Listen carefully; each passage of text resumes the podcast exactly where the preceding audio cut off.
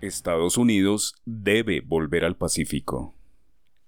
Cuando Rafael Correa retiró a los militares de Estados Unidos de Manta y Colombia hizo lo propio en Huanchaco y Bahía Solano, se les facilitó el camino a los narcotraficantes.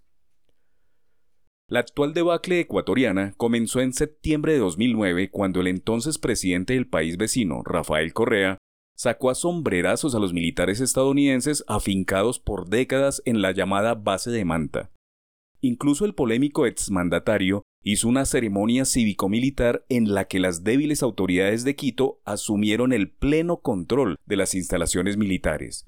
Fue lo único sonoro y autodestructivo que logró la Unión Suramericana de Naciones, UNASUR, en respuesta a un acuerdo entre Washington y Bogotá enfocado a combatir el creciente tráfico de drogas y de armas en el olvidado Pacífico Colombo ecuatoriano una suerte de país del olvido que se extiende desde Manta en la provincia de Esmeraldas hasta más allá de Buenaventura en el Valle del Cauca.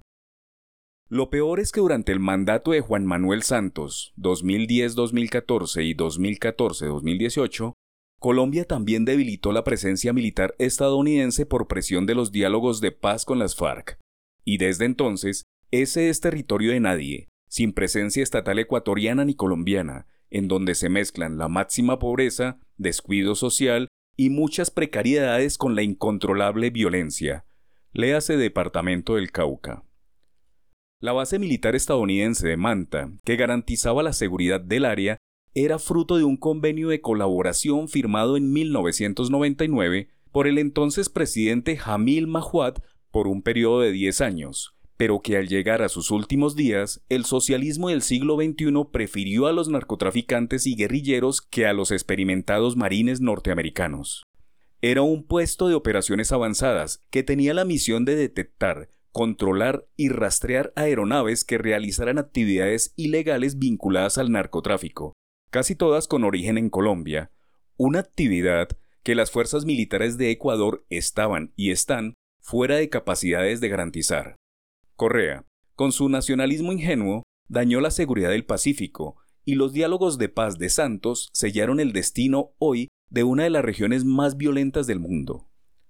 No se puede desconectar de esta coyuntura que, a la luz de los datos del World Population Review, que compila las tasas de homicidio por cada 100.000 habitantes, Palmira está en el puesto 27 con 48 homicidios y Cali en el lugar 31 con 47 homicidios.